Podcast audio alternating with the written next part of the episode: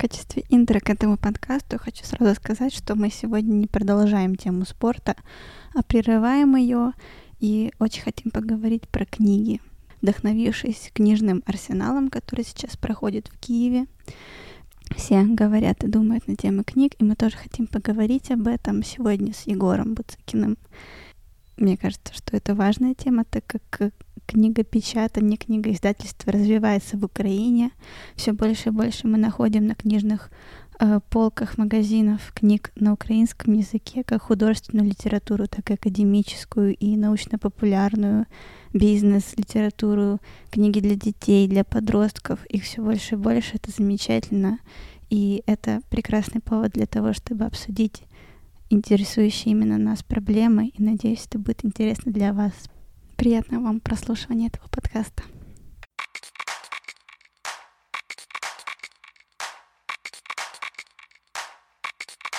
Привет, меня зовут Женя. Я живу в Киеве, преподаю в ВУЗе, работаю в галерее и люблю задавать себе вопросы.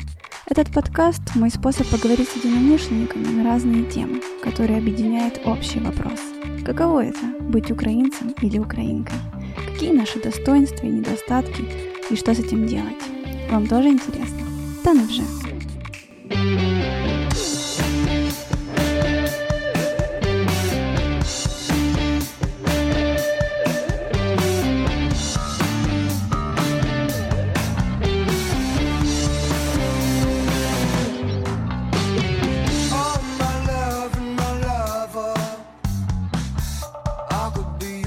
Сегодня, э, допустим, я как преподаватель я сталкиваюсь постоянной, с постоянной проблемой, что вынуждена студентам своим рекомендовать э, в качестве источников для семинаров э, какие-то произведения классические, философские, э, и классические, и современные именно в русском переводе, потому что на английском не все могут читать, хотя я, все больше и чаще пренебрегаю этим моментом, и все равно даю на английском.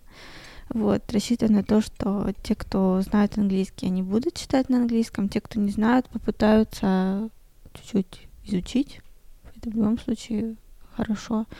Вот, но все равно часто это русскоязычные книжки, источники, потому что украинского перевода нет, русский есть, и мало того, он доступен онлайн, а зная студентов, э, зная то, что сейчас очень редко студенты идут в библиотеку, чтобы взять книгу, у нас такая практика, к сожалению, в упадке. То есть библиотеки как-то не пользуются популярностью у студентов, хотя во всех э, странах традиционно огромное количество литературы только в библиотеках можно найти, и, соответственно, нормальный студент посвящает большое количество своего времени, именно проводя его в библиотеке. Вот у нас библиотека — это запустелое место, и в основном всегда в интернете сидят студенты, и я очень часто даже даю им список литературы с с гиперссылками, где они в интернете могут найти тот или иной источник. И вот, возвращаясь к тому, с чего я начинала,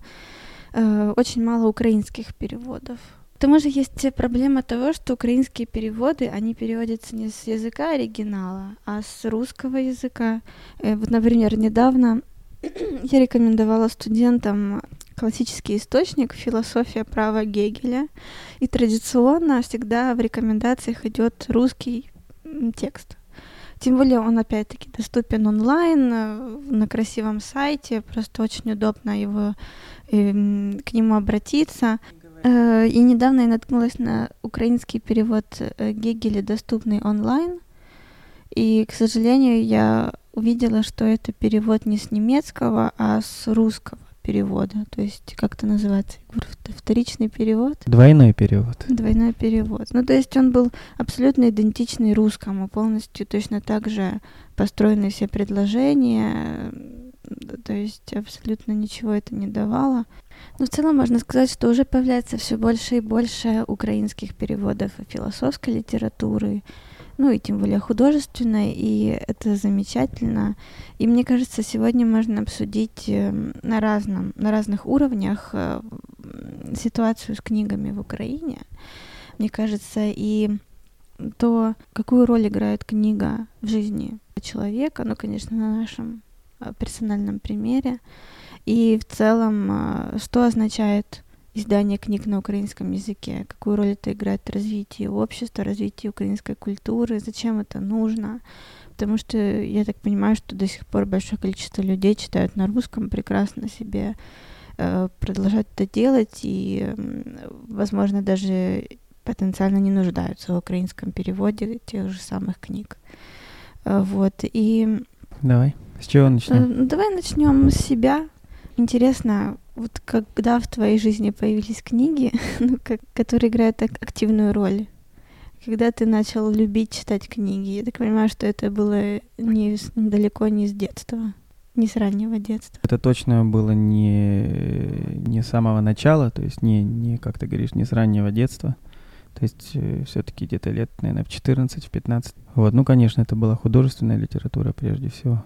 Ну, это было хотя, после... хотя у нас дома всегда были книжки, поскольку у отца большая библиотека, и сейчас всегда были книжки по гуманитаристике, совершенно разнообразные, там от истории западной философии Бартрана Рассела до Шопенгауэра, собрание сочинений.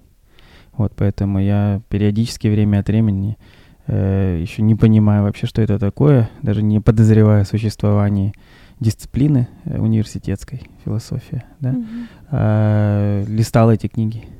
Mm-hmm. Особенно мне нравились, ну вот да, особенно мне нравилась история философии Рассела, которая сама по себе литера- литературно очень интересна. А, вот, Фрэнсис Бэкон, вот как-то так вот сложилось, что у меня были эти книги. И Платона я читал, кстати, тоже. Но это уже была старшая школа, это где-то 9, 10, 11 класс. Ты уже читал Платона тогда? Кусочки. Ну, то есть никогда, никогда полностью. Вообще интересно сказать, что первая книжка, которую я прочитал от начала и до конца, ну, насколько это, конечно, это не, такая, не такое большое произведение, но тем не менее, это был Святой Августин и исповедь. Угу. У нас он э, блаженный. Да? Это в домашней библиотеке у вас есть эта книга? Ну, была. Да, то есть и я ее первый раз, или даже, может быть, я ее купил. Я, честно говоря, не помню, это был конец 11 класса. То есть по, по факту подросткам интересно почитать? Э, у меня с моей памятью странные происходят вещи, огромное количество событий, которые со мной происходили, я просто сейчас не в состоянии вспомнить. Mm-hmm. Да, то есть э, все, все как будто перемешано, да, и я не могу иногда отличить, что было на самом деле, что является частью фантазий, прошлом и так далее и тому подобное. Поэтому не могу ответить на вопрос, почему я вообще взял эту книжку в руки. есть, возможно, я ее действительно и не в школе прочитал, допустим, на первом курсе университета. Но я точно помню, что это была первая книга, которую я прочитал от начала и до конца. Я помню э, эмоцию. Вообще или философская книга? Э, философская. Mm-hmm. Да? Э, я помню эмоцию, которая сопутствовала этому. Это было... Э, то есть я был как, как захвачен, что ли, этой книжкой. То есть mm-hmm. не так речь шла о смысле, как о определенном настроении. Вот, как вот какая-то медитация, что ли. Mm-hmm. Как у такое размышление медитативное. То есть, э, вот. Потом я купил ее и на украинском языке. Пытался читать, кстати, э, на латыни. Несколько глав осилил. Uh-huh. Но потом забросил, это тоже было в университете. В общем, ты начал активно читать книжки в старших классах школы, да? Да, да, это... и первые вообще мои книги это была художественная литература. Первое произведение это было, по-моему, если не ошибаюсь, это чуть ли не Джек Лондон был. К сожалению, не помню, у нас было просто собрание сочинений. И это было, конечно, из-под палки. Э, школьная программа? Нет, или... нет, что ты. В школьные, в школьные годы я вообще практически ничего не читал, там, до девятого класса. А, э... просто тебя родители заставили читать? Отец заставил. Отец заставил, мол, это нужно читать любому адекватному человеку. Я не помню, что он говорил, какая была мотивация, но я могу сказать, сказать, что и сейчас у меня папа читает по несколько книг подряд каждый день, огромное количество страниц, то есть, наверное, он, возможно, ему казалось, что э, что-то что в моей жизни принципиально важное отсутствует, если у меня нет интереса к книгам, который, судя по всему, был у него изначально, угу. с самого раннего возраста, ну и который сейчас имеет место. Ну, я просто думаю, что реально невозможно заставить прочитать человека книгу. Ну, я прочитал именно потому, что меня заставили, то есть интересно мне не было. То есть я, грубо говоря, это вот как у Барта потом в Плезир дю текст, он пишет о том, что книги глотаются, да, то есть и книга читается таким образом, что она как бы складывается э, как, э, как лист бумаги, да, и в изгибах прячется вот это неинтересные места книжного текста. Как правило, эти неинтересные места, они довольно общие для всех, ну, восприятие этого неинтересного. Это там описание, например, огромное описание пейзажа, да, ландшафтов там, и так далее. Описание там, не знаю, утвари в комнате и так далее и тому ну, подобное. Есть люди, которые получают удовольствие именно вот от такого Я сейчас, я вот, я сейчас этот человек. Ага. Более того, я как раз, э, когда меня спрашивают, там, вот я преподаю сейчас на нефилософском факультете, вообще в медакадемии, да, там меня могут спросить, там, зачем вообще философией, мол, заниматься, да, такой провокационный вопрос. Я вообще не склонен называть себя философом, да, то есть это звучит как-то странно сейчас, тем более. То есть, ну, в целом, зачем заниматься гуманитарными науками? Uh-huh. Вот. И я очень часто тоже провокативно отвечаю, что гуманитаристика как раз учит, э, что гуманитаристика это прежде всего литература, да? Mm-hmm. То есть я часто провокационно отвечаю, что как раз гуманитаристика учит читать тексты, э, не пропуская неинтересные. То есть, по сути, о чем идет речь? Учит разнообразие, учит видеть отличия. Да, вот и мне сейчас это интересно. Иногда, если раньше, когда я был в школе, например, я читал художественную литературу, я очень часто пролистывал описание э, событий, да, э, конфигурации пространства, там, да, сцены, например, mm-hmm. если это какое-то драматическое произведение. Я пролистывал для того, чтобы начать читать диалог. То есть сейчас мне диалоги ме- менее интересны, чем писание. Но для этого потребовалось практически 20 лет. Ну, то есть ты начал читать, потому что тебе сказали, надо читать. То есть у тебя не было какого-то самостоятельного порыва. Да. А потом, что было? Ты все-таки полюбил это дело? Да, да. И после Джека Лондона начал читать какую-то... Нет. Нет, реально полюбил книги я уже в университете. А почему, как ты думаешь, среда у тебя изменилась? Ты общался, начал общаться с людьми, которые много читают, и почувствовал потребность в этих знаниях? У нас какое-то интервью выходит. Не, я просто хочу у тебя выяснить это все, потому что мне интересно сравнить твой опыт с моим опытом. Мне в целом кажется, если я так буду ретроспективно обращаться к собственной жизни, да, что у меня всегда была проблема, э, связанная с отсутствием широких контекстов, которые прежде всего дают возможность интерпретировать события, в том числе и события воображаемого мира, ну то есть литературные, художественные и так далее и тому mm-hmm. подобное. Поэтому каждый раз, когда эти контексты становились все более и более содержательными, э, я возвращаюсь к тем вещам, которые, с которыми впервые я познакомился, скажем, там в детстве, в юности и так далее. То есть я от, открываю их по-новому, да, то есть именно в этом новом открытии возник э, в определенное время интерес. Mm-hmm. Вот, поэтому я говорю, что, скорее всего, в университете. Вот в этом году ты знаешь прекрасно, да, что я, в принципе, всегда хотел, мне было интересно попреподавать литературу в школе. Mm-hmm. Да, то есть я с огромным удовольствием перечитал ну, все, что там э, выносится как необходимые, необходимые элементы э, учебного процесса. Да, mm-hmm. то есть я это все прочитал, э, но, соответственно, то есть уже совершенно по-другому. Именно вот в этом новом прочтении и открылся интерес, который, возможно, обозначил и все прошлое как как заинтересованность. У меня, например, эм, немного по-другому все получалось. Я очень любила читать в, в, в течение всех школьных лет, ну, с более-менее, со, начиная с более-менее сознательного возраста, очень любила читать. Это, наверное, был основной мой э, досуг. И я любила в том числе читать книжки из школьной программы. Вот лето, все лето я читала все, что как бы нам задавали на следующий год по школьной программе, и я прекрасно помню Толстого и Достоевского. И вот, кстати, это в основном русская и мировая литература. И Диккенс, и, в общем, все-все-все. И мне было как раз очень интересно, что мне давали этот список, и я его там, насколько могла, осваивала. Схема эта для меня работала, например. И, ну и, конечно, какая-то литература вне школьной программы точно так же. Мне мама постоянно покупала книжки, и я их постоянно читала. То есть для меня чтение художественной литературы это был, была очень важной частью моей жизни. И когда я поступила в университет, я столкнулась с совершенно другими вызовами от книг. Мне надо было читать, условно говоря, философскую литературу. А это совсем другой опыт, совсем другой род прочтения, понимания текста.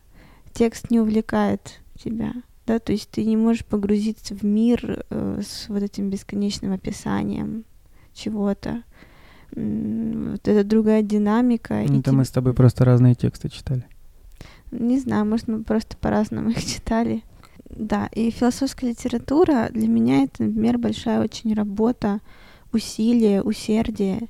Не знаю, мне сложно даже сейчас это описать однозначно. То есть и философское произведение, оно тоже увлекает. Но для того, чтобы оно тебя увлекло, тебе нужно совершить усилия над собой. То есть нет такого, знаешь, как Алиса в «Стране чудес», ты начинаешь читать книгу и незаметно для себя падаешь, проваливаешься в нору, и там уже дальше с тобой происходят вещи, не зависящие от тебя, а зависящие от повествования. Ты просто поддаешься этому течению. В философской литературе это не так. Ты должен постоянно контролировать себя в, в своем взаимодействии с э, книгой. Ну вот очень по-разному. Я еще раз говорю, что мы, скорее всего, с тобой разные книжки читали, да, то есть в философии, в принципе, ну, в гуманитаристике, да, то есть мы не можем говорить о какой-то одной философии, одной гуманитарной науке, то есть их существует великое множество, да, то есть как минимум они делятся на э, реги регионы языковые, да, там французская, англоамериканская, немецкая, испанская, итальянская и так далее да? гуманитаристика, ну в том числе и гуманитарные науки, даже если мы говорим об одной дисциплине, да, то есть они имеют различия внутри себя благодаря той методологии, которой они пользуются.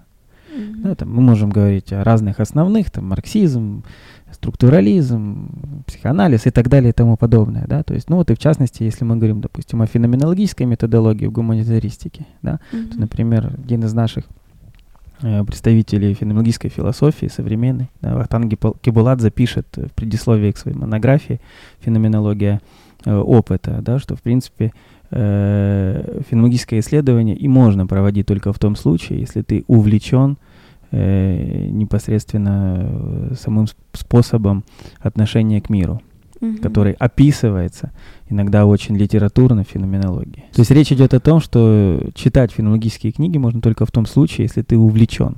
Uh-huh. Да, то есть они, в принципе, и должны тебя увлекать. Ну, допустим, если Гуссерля ты читаешь, да, там, uh-huh. если там речь идет, например, о его э, парижских докладах, да, картезианские медитации. Они потому и медитации, что ты как бы вместе с Гуссерлем, да, начинаешь, то есть он тебя настолько увлекает, что именно в этом увлечении для тебя открывается особая методология феноменологическая, которая впоследствии должна дать тебе предмет исследования.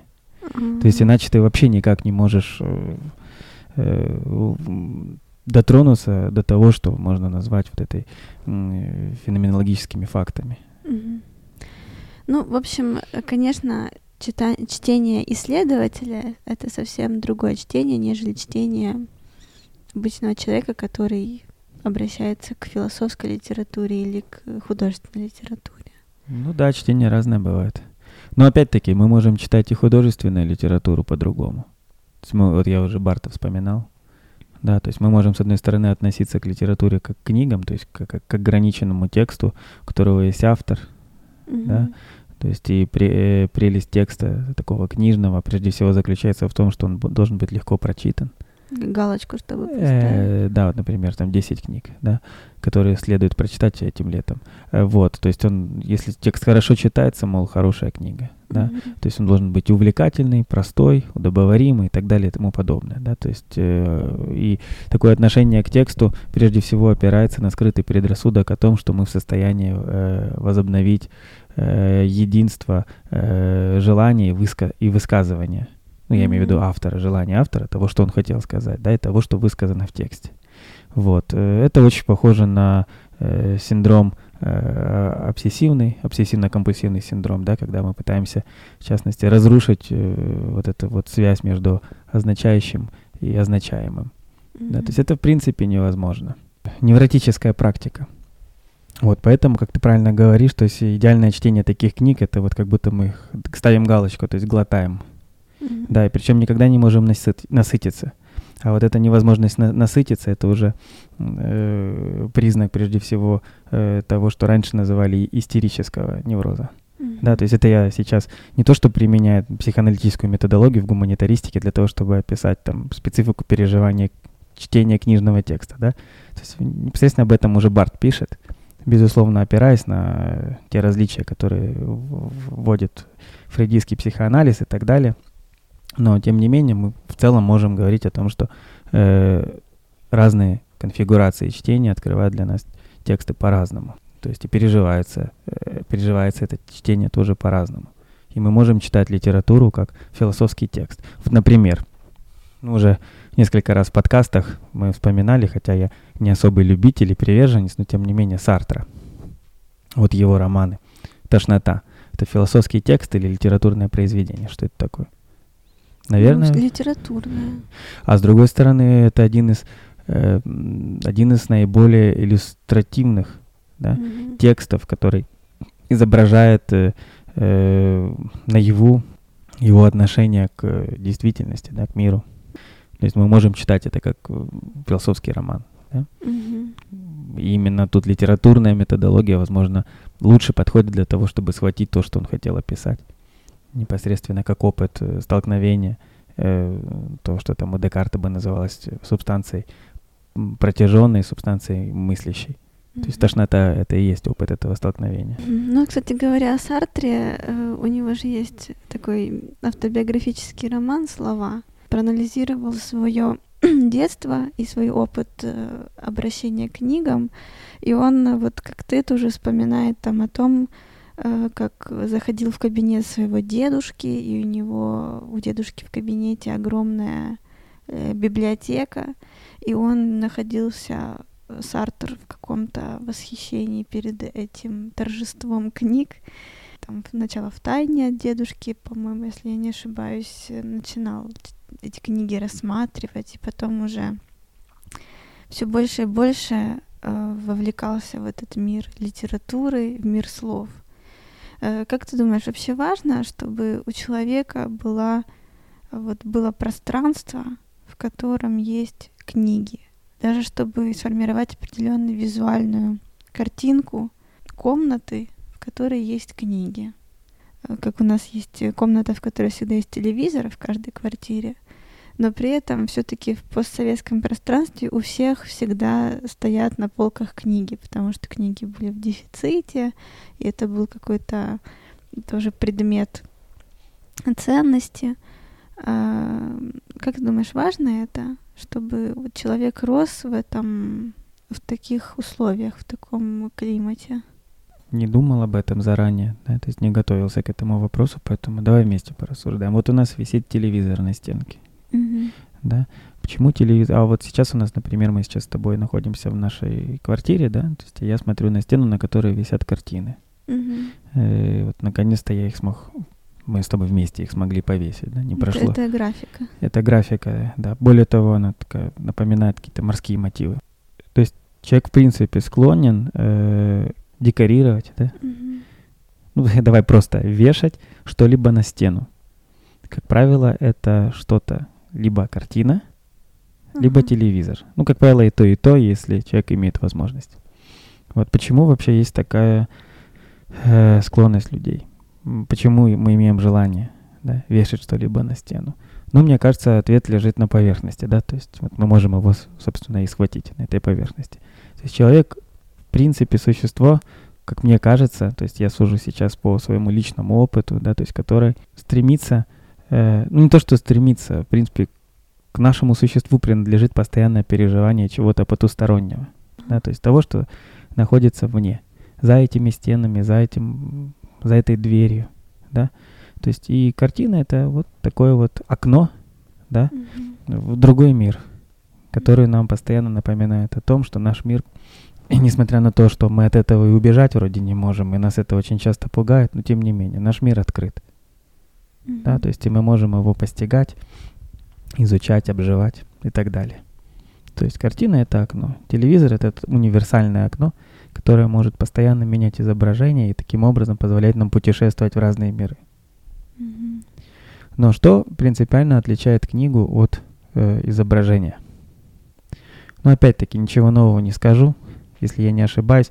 Вообще очень часто в гуманитаристике так бывает, что иногда кажется, что ты знаешь какую-то мысль, э, как э, ту, что принадлежит тебе, которую ты когда-то продумал, да, возможно, даже изобрел, и потом оказывается, что она принадлежит кому-то другому, ты просто об этом забыл, когда ты читал, например, да?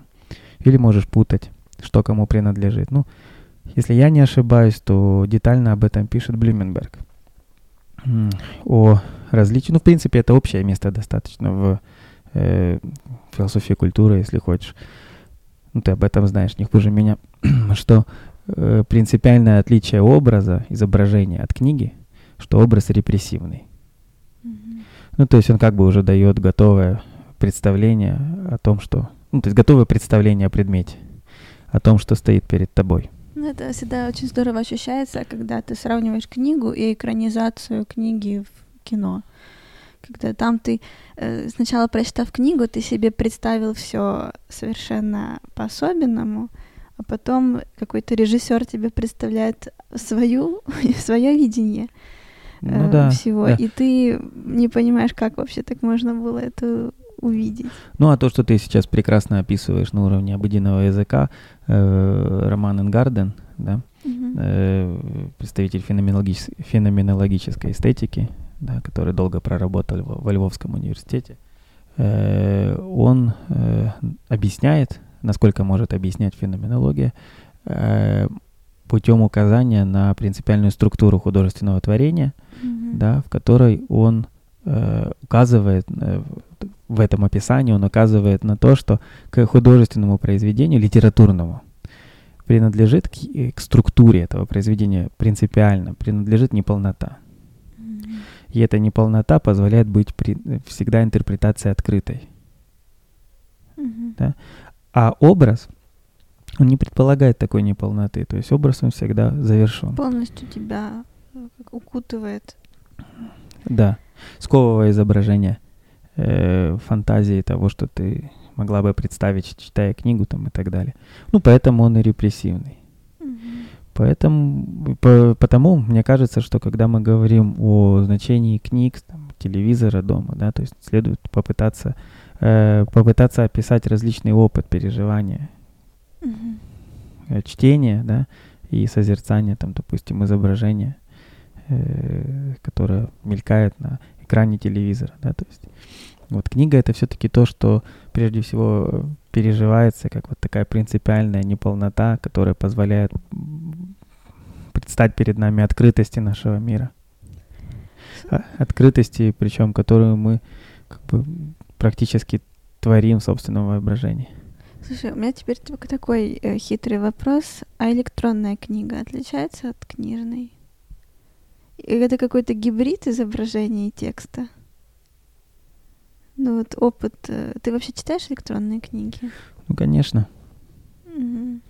Ну, опять хороший вопрос. Э, вот, кстати, в чем наша большая принципиальная проблема? Когда мы говорим о каких-то вещах, которые касаются нашего личного опыта, да, э, то все как бы хорошо, но как только вопрос затрагивает... Э. Э, тут это, что называется гуманитарным предметом, да, mm-hmm. то есть мы тут как бы в, проигр- в проигрыше э, в любой ситуации, я имею в виду в ситуации такой радиобеседы, да, потому что э, специфика гуманитаристики заключается в том, что тут нужно долго думать, а потом что-то говорить. Ну, да. А тут приходится думать как бы быстро и говорить быстро. Ну, а гуманитарии, как правило, не на коне в такой ситуации. Ну, поэтому очень часто, кстати, когда мы смотрим, ну, это мы с тобой прекрасно знаем, особенно на примере наших старших коллег, они говорят одно и то же. Да? То есть они говорят удачные, используют удачные описания, удачные метафоры и так далее. То есть они повторяются. И гастролируют с ними. Да, и гастролируют с ними по пространству медиа. Ну ничего, если ты не придумал какую-то крутую э, метафору, это не страшно. Я хотел сказать к тому, что я могу сейчас э, говорить об этом только на уровне методологическом. То есть, конечно, переживание от электронной книги отличается от переживания книги не электронной, хотя бы тем, что они имеют совершенно разные основания телесные. То есть важно держать в руке вот этот бумажный аналог. Ну, то есть мы можем, в принципе, описать, чем что характерно для переживания электронной книги, как вот носителя, который имеет определенную материальную конфигурацию, от переживания чтения книги не электронной, которая также имеет совершенно отличную конфигурацию. То есть, и если мы находимся в рамках, там, допустим, методологии философской, антропологической, да, то для нас это значимо. Mm-hmm. То есть мы можем показать, как это, как это влияет на вообще отношения. Ну, например, то, что мы сейчас говорили, да, что принципиальная неполнота книжного литературного текста, mm-hmm. да, то есть она э, позволяет открыться миру э, совершенно уникальным образом, да, тогда как отсутствие этой неполноты в произведении искусства позволяет его описывать как то, что переживается как репрессия mm-hmm. как, как подавление. Да? Кстати, очень интересный момент. То есть сейчас опять к, к обыденному. Если ты помнишь, ну ты помнишь прекрасно, что э, когда мы были с тобой на открытии кинотеатра э, э, в Киеве, помнишь, да, на Троещине, кинотеатр, Бумер, по-моему, называется. Да. Вот.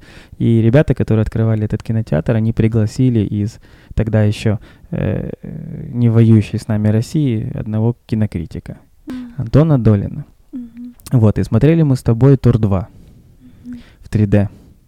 Да, я помню. И особенность этого кинотеатра заключалась в том, я не знаю, по-моему, сейчас это уже в нескольких кинотеатрах есть, но тогда это было впервые в Киеве, что значит в зале есть кресла, в которые оборудованы встроенным сабвуфером. Это уже 4D. Ну, я не знаю, как это называется, ну, то есть э, были специальные кресла, они были, все кресла были красные, эти кресла были синие, у них был встроенный сабвуфер. Во время взрыва и удара ты чувствовал э, вибрацию. Вибрацию, да. да. Такой, как, как на PlayStation джойстиках. Вот. И Долин, э, ну, поскольку пригласили, ну, действительно хороший кинокритик, как по мне, э, вот, э, он выступил с такой приветственной речью перед открытием кинотеатра, то есть перед первым сеансом. И он сказал следующее, после чего я чуть не уронил попкорн. Значит, он сказал следующее, что эти технологии позволяют ну, я сейчас цитирую недословно, но смысл его высказывания был такой, что эти технологии позволяют лучше работать воображению. Mm-hmm. То есть 3D и вот этот э, встроенный сабвуфер. Mm-hmm. Да? Но, как по мне, это полная инверсия. То есть это совершенно обра- обратное тому, что следовало бы сказать. То есть 3D, так же как и ну, вот это вот принципиальное погружение в картинку, да, mm-hmm. да, то есть так же как и этот встроенный сабвуфер, это наоборот усиление репрессии образа. Костыли такие даже для воображения. Да. Ты не напрягался лишний раз, представляя, да. как это захватывающе. То есть это совершенно наоборот. И вот последний фильм, кстати, Марвел, как он называется? Э, Мстители? Мстители. Война бесконечности. Да?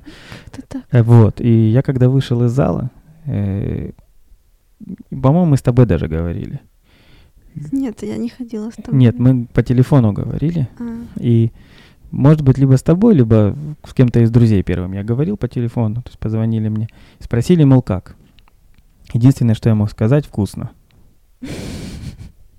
Так, эм, как потребительское. Ну да, то есть вот то, о чем, то, то, о чем, то, о чем Барт писал, да, то есть это вот попытка э, слияния с текстом, ну и, и в этом слиянии поглотить его, да, то есть если мы тут кинематограф, кинематограф воспринимаем тоже как разновидность текста, хотя это такой довольно маргинальный тренд, mm-hmm. как ты знаешь, философия искусства, вот, но тем не менее, то есть, ну, вкусно, вот как в Макдональдсе, как гамбургер, вкусный, mm-hmm. то есть даже вот, э, даже не захотелось об этом говорить. Хм, ну, вот как в украинском прикольно эти слова перекликаются. Споглядання и споживання что споживання в таких продуктах э, заменяется на споглядание. И а, прикольно, что там огляд, корень, да, то есть ты должен обратить свой взгляд, спроецировать его и определенную дистанцию преодолеть, чтобы э, сделать этот э, объект своим. Э, а тут споживання, ти його вживаєш. Есть это вообще, оно инсталируется в тебя изначально. Ну, инкорпорируешь. Да, как в «Матрице». Помнишь, там ему вживили какую-то личинку стрёмную, и он еще и большие усилия прилагал, чтобы ее из себя извлечь. Вот, а потом, ну, в общем, да. Ну, видишь, мы как-то отклонились с тобой. Мы же, мы же, Э, мы от- же от решили книг. писать... Да, мы же решили писать этот подкаст, потому что у нас сейчас арсенал проходит книжный. Да. Если мы хотели о книгах говорить, а Еще начали и говорить... о книгах в Украине, на украинском. Давай пару, пару слов, может быть, скажем, какие-то э, общие представления. Ну, давай вот ты совершенно правильно, как мне кажется, различила, что есть там академическая литература, есть художественная литература. Мгм. Ну, о художественной говорить сложно, э, то есть у нас там совершенно другой мир, да, который тоже сейчас в ренессансе, как по мне, да, в Украине, благодаря э, там запрету на ввоз э, русской книги и так далее и тому подобное, что, судя по всему, это прекрасно влияет благоприятно на наш рынок книг. Э, Поэтому давай несколько слов скажем о, о- о академической литературе украинской. Гуманитарной, переводной, на украинском Ну, в языке. общем, то, чем э, ты занимаешься сейчас. Ну, ты и я. Да, Мгм. то есть э, то, что нам ближе. Ну, чем мы будем говорить о художественном? Мы можем только говорить, ну, конечно, можем, да, то есть, но мы больше можем о чтении говорить, чем о какой-то. Вот. Несколько важных моментов. Значит, первое. Э, невозможно заниматься гуманитарной наукой в университетах, если мы не имеем переводов на украинский язык классических текстов, классических авторов. Да. А у нас этого нет. То есть большинство переводов, которые П- были сделаны... Почти нет. Практически нет, да. То есть э, почти нет от слова вообще. Да? Э, Ну, есть, например, э, Ни- Никомахова «Этика» Аристотеля, Ну, замечательный перевод на украинский. Супер, да. Тем более, что довольно э, большое количество людей считают, что именно Никомахова этика это основной труд Да. Аристотеля, а не метафизика, да, поэтому, то есть наличие уже Никомаховой этики, тем более там билингва.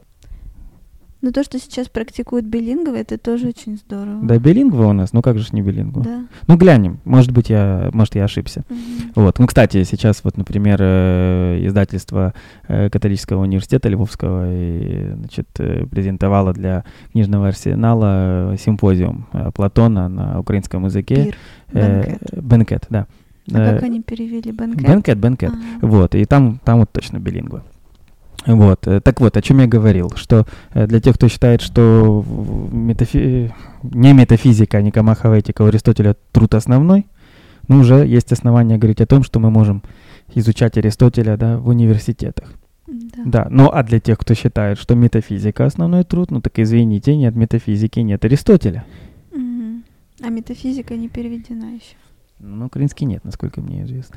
Ну и так далее. То есть мы можем говорить так о огромном количестве э, классических текстов, которые обязательны к изучению, но нет переводов на украинский язык. Если нет переводов на украинский язык, то не может существовать украинская фундаментальная, ну, ладно, гуманитарная наука, да, Мгм. поскольку она существует исключительно в языке. Да. Да, и в принципе язык существует как перевод. То есть в языке нет ничего своего, да, то есть он может существовать только в, в окружении других языков. Мгм. Поэтому отсутствие переводов классической литературы это свидетельство стагнации, э, стагнации в развитии самого языка. Мгм. Ну, конечно, не все так печально, наоборот, сейчас мы можем говорить опять-таки о ренессансе гуманитарных наук, философии прежде всего, там, в Украине, в Киеве, во Львове, еще в др- в Харькове, в других больших городах, да? Вот. То есть вот это очень важный момент, что у нас Слушай, отсутствует. ну это же государство должно... э, Кто должен эту инициативу вводить? Э, Государство, тем более, что у нас есть государственные институции, которые, по идее, должны на заказ э, государства совершать ну, эти переводы эм, создавать. Ну, мне кажется, как тут такая же ситуация, как с современным искусством Мгм. в Украине, да, то есть э, тут я поддерживаю и, в принципе, могу перефразировать Александра Ройтбурда, да, который говорит о том, что искусство мертво, если нету государственных закупок музейных. Да, то есть мы не можем говорить о существовании нормального арт-рынка, да, о существовании э, художественного рынка, художественной сфере, если она не капитализируется, да, она капитализируется, может быть, может капитализироваться прежде всего за счет э, музейных закупок, да, э, деятельности на э, арт-аукционах Мгм. да? и так далее. То же самое с книгой. То же самое с книгой. То есть, э, безусловно, то есть, если мы хотим иметь хорошие, э, качественные э, переводы на украинский язык э, классических текстов, да, то есть это дорогостоящая затея. То есть это необходимая экспертная, э, экс- э, то есть, ну, сейчас э, возрождается эта деятельность, да, то есть сейчас возобновила свою работу лаборатория научного перевода, да, Мгм. как э, такая, м, такая институция э, экспертная, да, которая э, прежде всего преследует цель э, обеспечить качество перевода классических Мгм. текстов, да, Мгм. то есть и большое счастье, что сейчас э, издательство э, проявляет инициативу и готовы финансировать деятельность э, таких проектов, да, Мгм. экспертных. Но тем не менее, то есть эта вещь очень дорогостоящая, да, то есть хороший перевод, то есть он Это требует, большой труд. да, то есть он требует хорошего переводчика, он требует хорошего научного редактора, литературного редактора, да, то есть работы вот таких вот организаций, да, которые обеспечивают э, качество этого перевода Гаран- и так далее, гарантируют гарантируют качество этого перевода. То есть, безусловно, без государственного финансирования и внешнего финансирования, меценатского, э, тут сложно. Мгм. То есть я сомневаюсь в том, что это может быть коммерчески успешно в рамках, допустим, э, одной страны. Мгм. Да, то есть если рынок там ограничивается исключительно Ука- Ук- Украиной. Вот. Потому что цена будет, скорее всего, не соответствовать возможностям Мгм. реальные. Слушай, ну ты вот э, в этом подкасте уже успела раскритиковать такой, мы с тобой успели раскритиковать подход к книгам, как эм, каким-то must-ридам, да, вот, э, кстати, недавно, относительно весной, э, один из э, самых популярных журналов э, издал материал о антитопе, то есть там какие-то были... Книжки, которые ни в коем случае нельзя читать. Нет, ну книжки, которые не обязательно читать. То есть э, у них есть слава вот таких мастридов, но на самом деле нет. вот. И я думаю, это вызвало очень большие эмоции у читателей. Как так? Вот это моя любимая книга, а это же так. И это просто говорит о том, что сейчас все очень относительно, и ты можешь читать, можешь не читать. То есть настолько как э, множественно сегодня общество в целом глобальное, да и национальное, и локальное, что как бы так или иначе всегда можно найти основания для беседы, найти общую тему для разговора. Это не будет литературная классика или школьная программа или какие-то вот эти топы, которые предлагают э, популярные издания и так далее. То есть сегодня вообще сложно говорить о топ э, мастридах каких-то, да, Ну, вот, начиная с Библии, заканчивая, не знаю, Томом Сойером. Вот, то есть всегда ты сейчас найдешь человека, который не читал, не собирается или прочитал, но это ему ничего не дало. В общем, все слишком относительно в литературных предпочтениях современного человека. Эм, Но все же, несмотря на все это, можем ли мы порекомендовать вот и- если мы уже нас, нас разговор, разговор нас завел в сферу академической литературы, и, допустим, нас слушает человек, который внутренне готов перейти на прочтение академической литературы, мало того, украиноязычной академической литературы, философской литературы, не будем пугать людей словом академический, Э, мог бы ты посоветовать какие-то какой-то мастрит для этих людей? Новых книжек? Не обязательно. Просто книжки, которые можно найти на украинском, и они будут философские, и они не испугают людей. И, ну, мы уже поняли, что это споведь Августына. Да Блаженного. ну, ну просто, Женя, ну что вообще советовать книжки читать? Э, Во-первых, никто не может прочитать одну и ту же книгу.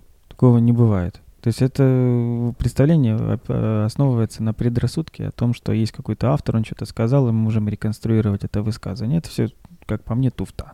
Такого не бывает. Все читают разные книги. Мгм. То есть нельзя прочитать, я не знаю, там Вольтера, ну, как там он по-русски, простодушного, да, то есть и прочитать одну и ту же книгу, даже если она имеет одно и то же название одного, и такого, того же автора. Мгм. Да, это будет два простодушных.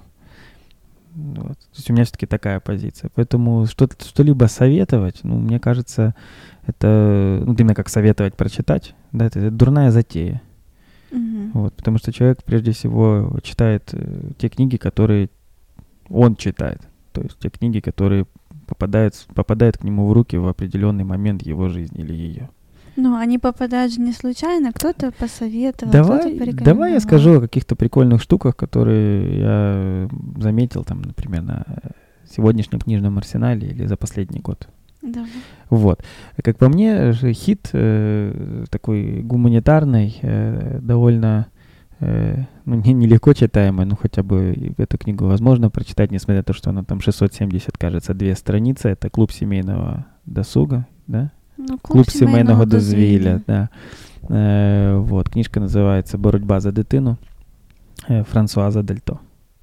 Вот, почему меня это, э, с с одной стороны, порадовало, с другой стороны, смешило, потому что книга издана таким образом, э, ну, очевидно, это такое коммерческое позиционирование, то есть она выглядит довольно странно, то есть она такая салатово-желтенькая, вот, на ней э, рисунок, э, детский рисунок, по-моему, семьи, мама, папа, ребенок, вот, э, еще и такой подзаголовочек, который отсутствует э, в оригинале этой книги, э, французском, значить, е, як уникнути, уникнути стереотипів, е, в- здається, навіть при вихованні дитини, якось так. Мгм.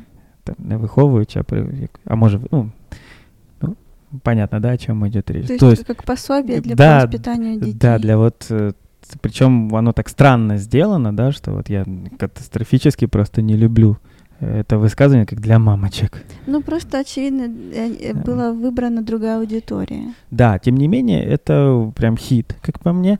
Это перевод Андрея Репы. Мгм. Репа у нас Андрей. Я не знаю. Сейчас гляну. Ну вот у меня эта книжка в руках Все-таки тут написано «Уник... «Як уникнути стереотипів і штампів виховання». Мгм. Да, эта книга э, хорошо переведена на украинский язык Андреем Репой. Вот, то есть я сейчас начал ее только читать на украинском. М, Вот, могу сказать, что э, тут все хорошо. Мгм. Да, то есть э, что это за книжка? Это книжка классика французского психоанализа. Мгм. да, Франсуазы Дальто. Э, ну, в принципе, я не знаю, следует ли говорить э, что-либо еще, да. Э, нужно сказать, что, в принципе, проблематика детского психоанализа, она довольно особенная, потому что есть одна большая фундаментальная проблема в самой практике психоаналитической работы с детьми. Э, потому что психоанализ э, классически начинался прежде всего как работа с языком. Ну, а дети, мы знаем, что они говорят не сразу, да, поэтому есть так называемая проблема довербального периода. Мгм. Вот. И э, для того, чтобы решить эту проблему, ну, безусловно, это то, что э, немцы называют zeitgeist, да, Франсуаза Дельто обращается к, э, ну, это не то, что даже понятие, обращается к тому, что э, в феноменологической философии, да, и психоаналитическом дискурсе называется телесности, э, телесной схеме, живому телу и так далее Мгм. да, то есть это, безусловно, одна из новаций в э, детской психотерапии. Вот, очень интересная книжка, но весьма э, занимательно, что выглядит она, как, как ты говоришь, пособие по воспитанию. Это, безусловно, не так. Вот, тут хм, речь идет прежде всего о... Как это правильно сказать, даже не знаю. Тут прежде всего речь идет о становлении ребенка в истории Мгм. как, как вообще возникли дети как самостоятельные существа. Очень интересно, стоит почитать. Ну и последняя часть посвящена непосредственно э, принципам, которые, м, ну сейчас мы уже можем говорить, э, э, стали причиной революции воспитания, Мгм. которая основывается на теории, психоанали... на теории психоаналитической. Мгм. Вот. Какие у тебя предпочтения? Ну, я уже тогда как сделаю такой круг, прочерчу в нашей беседе и сама обязательно куплю, наверное, и обязательно, наверное, Что? э, книжку А, и порекомендую. Ну, вот, в общем-то, «Банкет э, Платона» очень интересно почитать в украинском переводе, тем более, если он... тем более там Айроси. Вот, потому что там, э, кто, ну, я уверена, что многие знают, но если нет, еще раз стоит напомнить, что книжка построена, э, как все происходит во время вот этого интересного, интересной практики в Древней Греции, когда почетные мужи не собирались вместе, пили вино, ели и общались, э, что, в общем-то, и называлось э, этим самым симпозиумом. Сейчас у нас это слово имеет совсем другое значение, я так понимаю, намного менее интересное, что-то обозначает, какую-то э, научную конференцию или что? что ну да, вот у нас как сейчас? раз первого числа э, был симпозиум завершающий психоаналитическую весну в Институте глубинной психологии. Вы там пили вино? Ну вот, не было никакого То есть вина. Еще вот эта официальная часть называется симпозиумом, а у них тогда, у греков, как раз самая интересная неофициальная часть, когда уже люди вместе пьют и говорят, и вот как раз они там пьют и говорят, и каждый по очереди выступает с речью на тему любви, тему Эроса. И проговаривает э, свои идеи, ну, на самом деле, идеи Платона, конечно же, на эту тему, вспоминая разнообразные мифы, эм, э, мифы, касающиеся человека, касающиеся богов, эм, виды любви проговариваются тут же, в этом же, это уже не диалог, по сути, а полилог. Вот, в общем, очень интересная книга. И Советую ее почитать. И сама прочитаю, перечитаю в украинском переводе.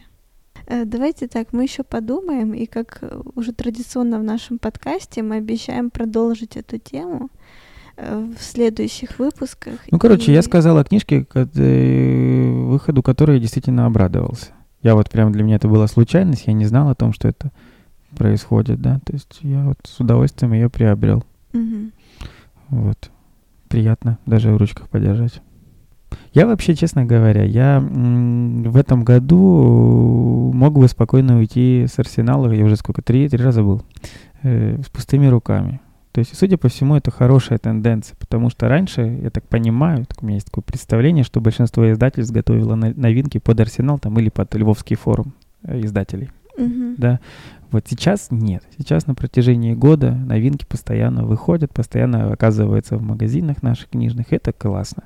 Mm-hmm. Вот, поэтому сейчас сказать, что на Арсенале меня что-то впечатлило, ну, безусловно, конечно, я более-менее, я больше обращаю внимание на академическую литературу, мне не так интересует художественная, да, но тем не менее, не могу сказать, что меня что-либо удивило. Ну, поэтому, можно я так говорю, то есть поэтому я все-таки, ну, я не знаю, возможно, это моя какая-то личная проблема, uh-huh. да, то есть я как-то э, хожу на Арсенал как на какой-то какой-то аутлет-магазин, да, то есть мне очень интересно найти какую-нибудь книжечку э, недорогую, гривен за 50-30, uh-huh. да, и которая действительно почему-то оказывается хорошей, и, наверное, вот я все-таки Арсенал люблю за вот эту возможность. Ну вот мне нравится э, метафора, которую ты использовал, э, э, как аутлет.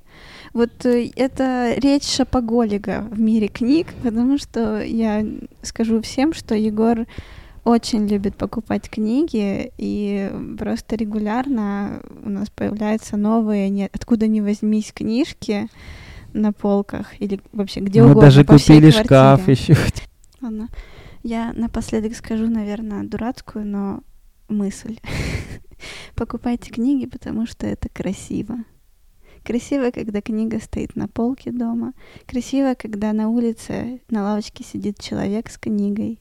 Когда в метро стоит человек с книгой. Не знаю, когда я вижу вокруг себя читающих людей, то мир становится немножечко лучше. Каждое прочитанное слово делает этот мир лучше. Поэтому, если только это не Майнкамп. Что?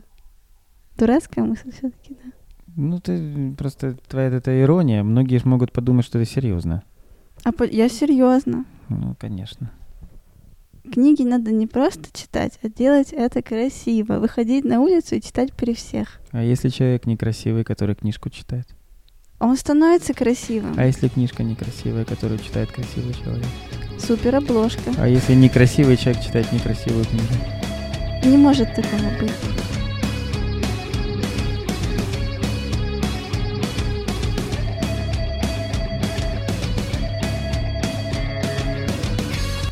Спасибо, что прослушали этот подкаст до конца. Если вы хотите послушать все наши остальные подкасты, то они есть на сайте rubrika.com в разделе «Медиа» и также на их YouTube-канале «Рубрика Channel». Если вы хотите загрузить себе, допустим, на смартфон наши подкасты, они есть в iTunes в разделе подкастов или в приложениях подкастов для Android. Там наши подкасты есть невже латинскими буквами. Читайте книги. Всего доброго.